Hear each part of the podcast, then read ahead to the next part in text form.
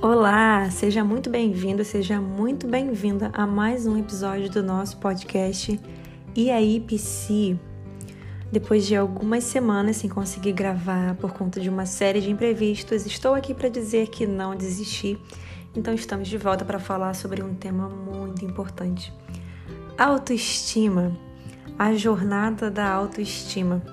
Foi um tema que eu lancei uma enquete lá no meu Instagram, psi.taisabp. Inclusive, se tu não me segue, dá uma passadinha por lá para acompanhar meus conteúdos, minha rotina. Tem muita novidade para sair essa semana também. Hoje, especificamente, é um dia de muitas novidades. Mas, enfim, coloquei uma enquete sobre o tema que as pessoas gostariam de conversar, de entender, de trabalhar, se tivessem oportunidade né, de fazer a psicoterapia ou algum tipo de simpósio, de jornada, de workshop.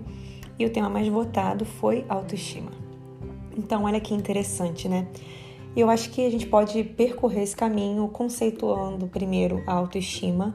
Né? Eu gosto de trazer uma forma de aulinha, mas uma aula dinâmica, que a gente também traz exemplos. É muito comum quando a gente conversa sobre autoestima a pessoa pensar apenas na forma com que ela se vê no espelho se ela está satisfeita ou não com alguma característica, se sente que comeu de mais ou de menos, mas a autoestima perpassa esse tipo de pensamento. Então, tô aqui para te dizer que autoestima, na verdade, é a imagem, é a opinião que você tem sobre você mesmo.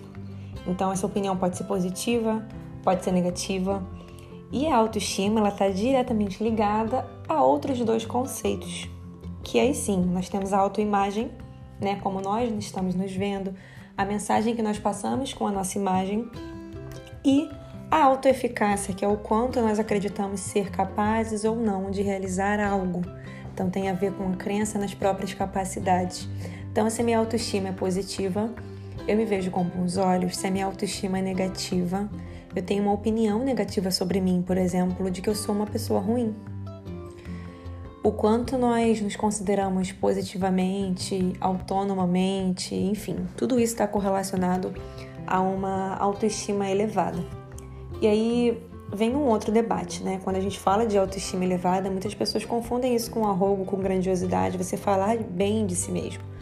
Claro que tem momentos, né, para que isso aconteça, a gente não vai do nada chegar ali, ah, olha como eu sou maravilhosa, enfim,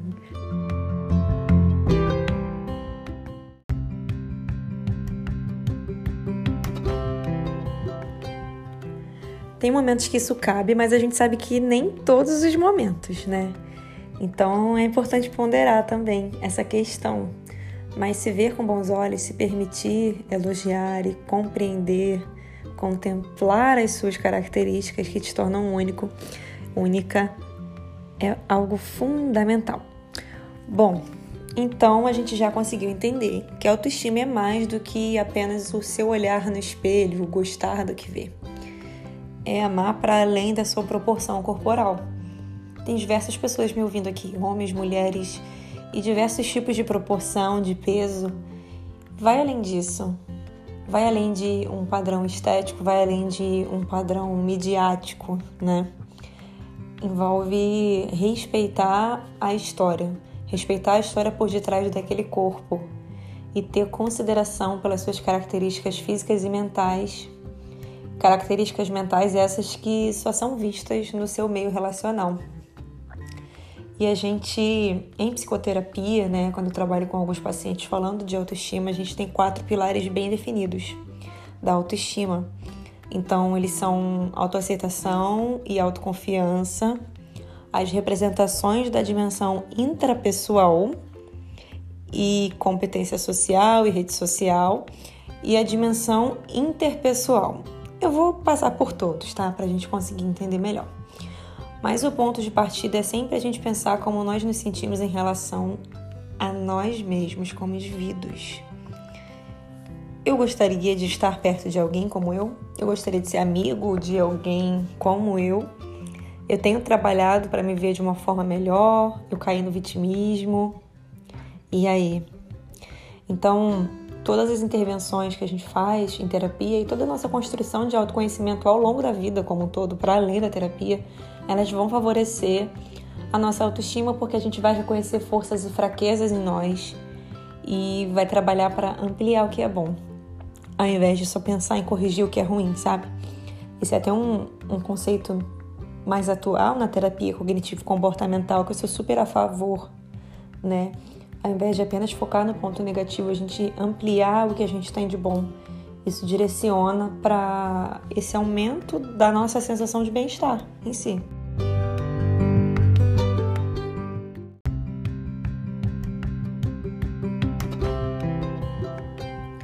Então, pensando nesse aumento da sensação de bem-estar, chegou a hora da gente olhar para sua autoestima, entender o que, que pode sabotar a tua autoestima, qual é o comportamento que está por detrás.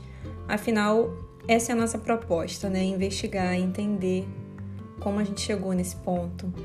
Por que, que você não se ama? Ou, sei lá, por que, que você tem medo de mencionar suas qualidades, né? A gente acha que está falando demais, que é exagero, mas a gente também precisa ter esse espaço de reconhecimento, né? Como eu disse. Bom, voltando naqueles pilares, a gente tem a autoaceitação como primeiro pilar. Autoaceitação são nomes explicativos, né? Autoexplicativos. Mas o que, que tem de mais valor em você? O que, que você não aceita e por que você não aceita? Tem alguma construção na tua história de vida que fez você rejeitar uma característica tua? Se tem um traço físico proeminente que as pessoas é, zoaram, fizeram bullying, algum tipo de coisa, isso fez com que você se tornasse alguém retraído?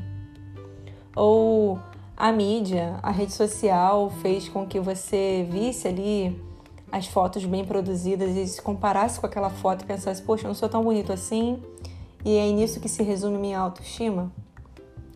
Essa é a hora de você olhar para você e se aceitar por quem você é hoje. A gente pode sim buscar melhorias físicas, melhorias para nossa saúde, realizar acompanhamentos, mas no fim, gente, tudo que nós temos é o hoje, é o presente. E se a gente não consegue trabalhar a nossa aceitação no hoje, nesse presente que a gente tem, como a gente vai conseguir construir alguma coisa diferente? A nossa lente, né, a nossa visão, ela vai estar sempre contaminada pelo negativo.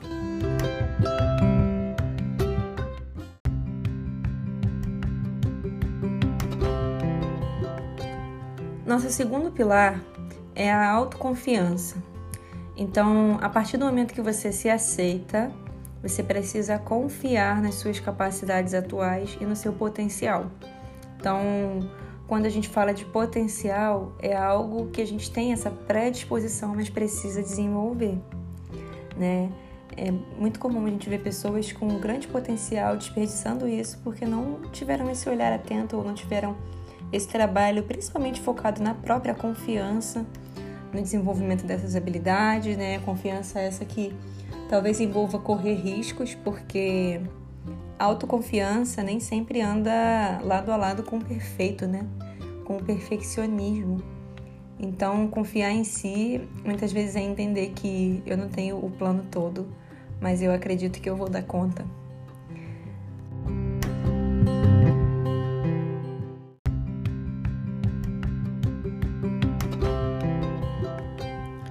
Autoconfiança é ser o número um da sua torcida. É isso. E aí, quando a gente passa para a nossa terceira dimensão, a gente tem as representações da dimensão intrapessoal e competência social e rede social. O que, que é isso, né? Como a gente representa o mundo dentro da gente. Então, como que é a nossa visão do mundo? Tu já parou para pensar que a gente fala da realidade, do mundo, de perspectiva realista e tudo isso, mas cada um tem uma visão diferente? Então, como é essa tua visão de você? O quão diferente ela é da visão externa? O que, que pode estar distorcido nessa visão? É um convite para o seu pensamento. E por fim, a gente tem a dimensão interpessoal. Essa dimensão interpessoal diz respeito a como você se relaciona com o outro, como é a tua presença nos ambientes, você tem vontade de relacionar, de conversar, você é mais comunicativo, é menos comunicativo? Qual é o teu estilo de se relacionar? Então, todos esses pilares, eles têm ali um fator, né, um contribuinte para autoestima, para a construção da tua autoestima. Provavelmente você não tinha parado para pensar em tanta coisa, né?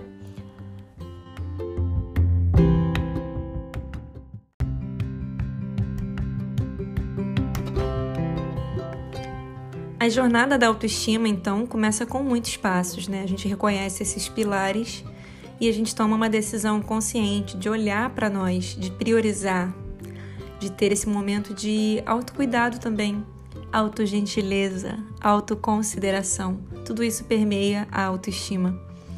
E a gente começa a afastar do que não nos faz bem, pessoas, ambientes, Sim, eu sei que nem todos os casos a gente consegue fazer isso imediatamente, mas a gente consegue cultivar um certo espaço para absorver o mínimo possível de quem não está dentro da nossa cabeça, né? Afinal, o poder de decisão do que você vai reter e do tempo que aquela emoção dura no seu pensamento é seu. Às vezes a gente esquece disso, né? Bom, uma outra característica muito importante essa questão da autoconfiança e reter apenas o que é realmente válido para você. Então, muitas vezes alguém vem e traz aquela crítica construtiva de quem não construiu nada, né? Sabe aquela história? Então, é só uma crítica. A gente consegue perceber quando a pessoa critica para te ver melhorar e o tom da voz, a forma com que ela pronuncia isso, e quando a pessoa está meramente fazendo uma crítica para te colocar para baixo, né? Então, aprenda a reter também o que é bom. Uma outra coisa muito importante na jornada da autoestima é abandonar o vitimismo. Não se vitimizar por fraquezas, mas aprender a lidar com elas. Deixa eu te contar uma coisa: todo mundo tem fraquezas. Você não é o único, você não é a única. A gente precisa desenvolver a capacidade de superar todos os dias e nem sempre esse superar todos, todos os dias é estar em movimento. Às vezes, superar uma fraqueza é apenas parar para planejar e refletir sobre o próximo passo. Né? A gente não pode cair no erro também de estar tá constantemente correndo para provar algo ou mostrar algo para alguém, ainda que esse alguém seja você mesmo. Ok? O autocuidado né, é muito importante também. Já falei sobre isso, sobre esse cuidado todo com a autoestima ser um ato de autocuidado de autogentileza. A questão de diminuir as dúvidas, né? Questionar suas dúvidas. A gente tem uma atividade que eu também passo para alguns pacientes em terapia que chama os três porquês do autoconhecimento. Quando você está diante de uma situação que te deixa em dúvida, você se questiona com os porquês, três vezes seguidas. E você vai ter uma resposta mais direcionada para as suas emoções, para o que está por detrás e se aquilo ali ainda é um ponto de nó, provavelmente não é o momento ideal para você decidir. E talvez você precise agendar uma sessão também, né? Para levar essa questão para o seu terapeuta. Autoestima traz segurança, né? A gente olha e admira pessoas com autoestima elevadas, porque elas passam essa segurança e ao mesmo tempo essa plenitude, essa serenidade. Bom, nosso podcast está quase encerrando. Começamos aqui a pincelar o tema autoestima, como a gente constrói essa jornada da autoestima, mas acho que é importante a gente fechar com a reflexão de que as pessoas de autoestima elevadas, elas não são nem modestas demais, nem arrogantes. Uma palavra-chave é ponderação. Então são pessoas ponderadas que aprendem a se colocar nos ambientes, a filtrar as informações. Então, essa capacidade de seleção é muito importante para uma autoestima saudável.